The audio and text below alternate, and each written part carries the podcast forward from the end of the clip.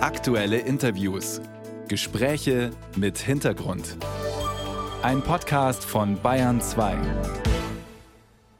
Wenn es mal wieder etwas länger dauert. Die Ministerpräsidenten und der Kanzler haben bis tief in die Nacht hinein beraten und das lag am derzeitigen Großthema Migration. Es ging um die Fragen, wie die Zahl sogenannter irregulärer Migranten reduziert werden könnte und wie die Kosten für Unterbringung und Versorgung aufgeteilt werden. Ja, und da wird sich die finanzielle Unterstützung des Bundes künftig an der Zahl der Flüchtlinge orientieren. Bayern 2 kurz erklärt. Die Forderung nach einer Pauschale pro Geflüchtetem kam von den Ländern. Sie wollten 10.500 Euro pro Jahr. Die Bundesregierung bot 5.000. Nun hat man sich etwa in der Mitte getroffen bei 7.500 Euro. Außerdem haben Bund und Länder vereinbart, die finanziellen Leistungen für Asylbewerber zu kürzen.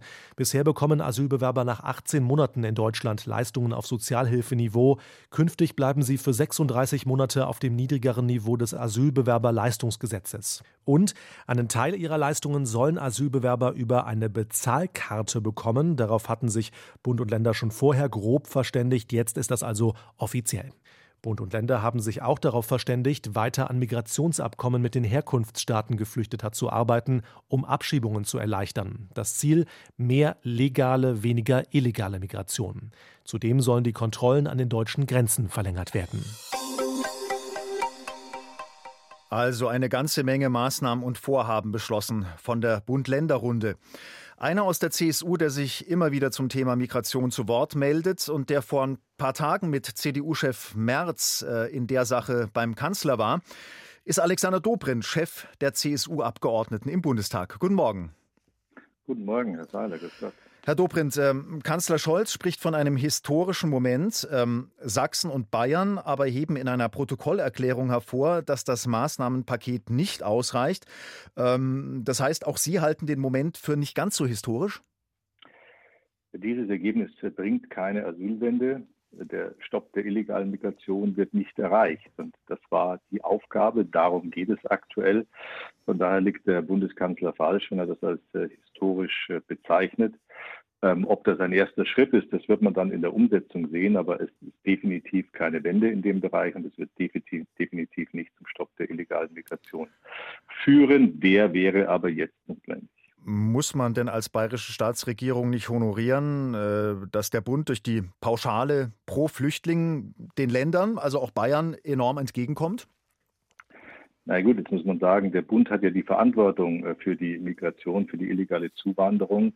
Das heißt, äh, er muss auch die Kosten dafür tragen. Das ist, glaube ich, eine Selbstverständlichkeit, etwas, was wir erwartet haben, was wir seit Jahren immer wieder auch einfordern. Das ist hier weitestgehend auch erreicht, dass die Kosten erstattet werden. Auch, dass die Bezahlkarte jetzt deutschlandweit eingeführt wird und die Sachleistung, das Sachleistungsprinzip in den Vordergrund gerät. Das ist eine richtige Maßnahme, genauso wie die Tatsache, dass das äh, Asylbewerberleistungsgesetz, dass das jetzt von 18 auf 36 Monate ausgeweitet wird. Das ändert aber alles nichts daran, dass Menschen weiterhin in hoher Zahl zu uns kommen werden. Das heißt, die Magnetwirkung Deutschlands ist nach wie vor riesengroß und da hat man sich nicht auf zwingende Maßnahmen verständigt, die das reduzieren könnten.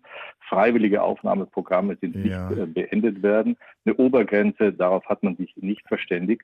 Die Expresseinbürgerung, äh, die ansteht, ja. ist nach wie vor auf der Tagesordnung, ist nicht beendet worden. Daran sieht man, wo der Fehler dieser Vereinbarung ist. Stichwort Migration begrenzen. Da soll ja äh, jetzt zumindest an den deutschen Grenzen noch besser kontrolliert äh, werden. Auch so ein Beschluss. Das müsste ja eigentlich auf die Zustimmung Bayerns stoßen mit den Grenzen zu Österreich, Tschechien und Polen. Ähm, ist Ihnen das eine Würdigung wert?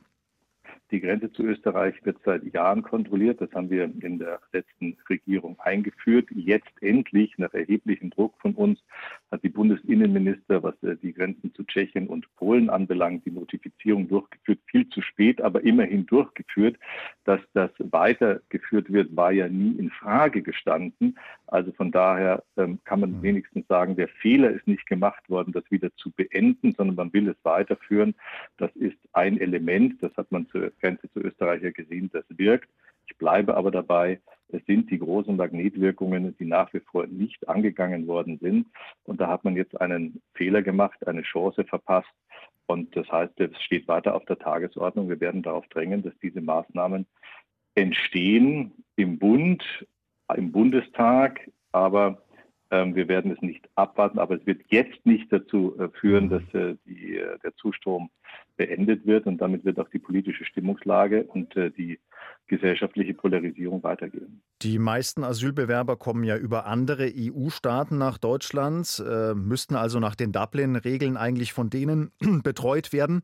Sind Sie dafür, rigoros in solche EU-Länder zurückzuschieben? Naja, natürlich muss man äh, innerhalb der Europäischen Union das Recht wahren und äh, da, wo die äh, Flüchtlinge ankommen, da wäre als erstes mal die Registrierung notwendig. Wir wissen, dass das in weiten Teilen nicht gemacht wird.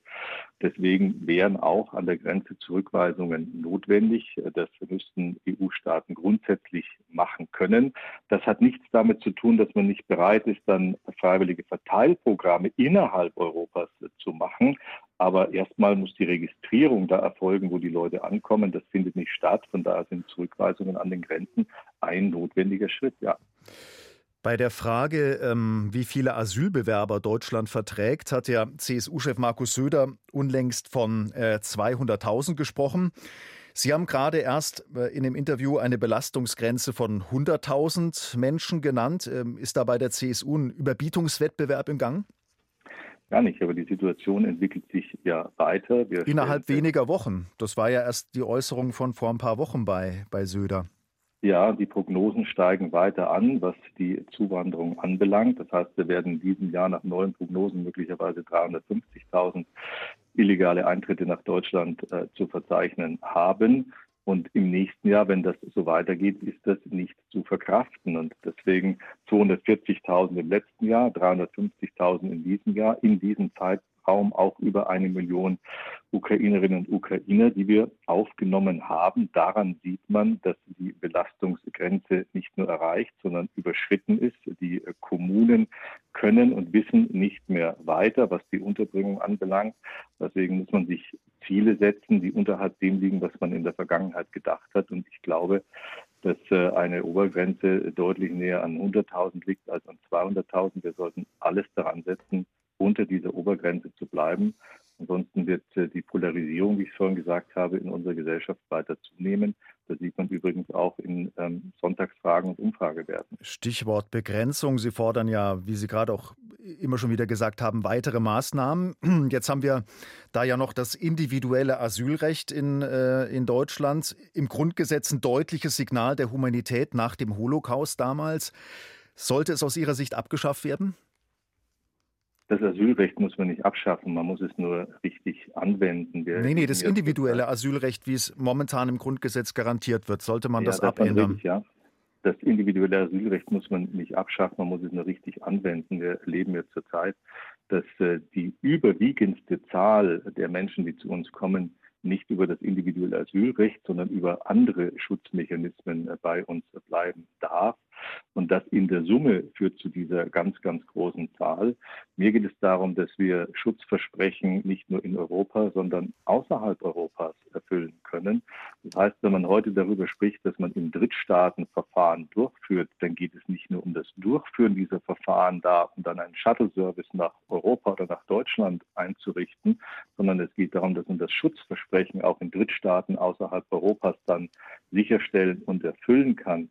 Schutz durch Europa muss nicht heißen Schutz in Europa. Das muss das Grundprinzip werden. Ansonsten werden wir dauerhaft diesen Zustrom nicht bewältigen können. Sie haben gerade auch die Stimmung im Land angesprochen. Ähm, die Ampelparteien und die Union blicken ja teilweise voller Angst auf die Erfolgswelle der AfD.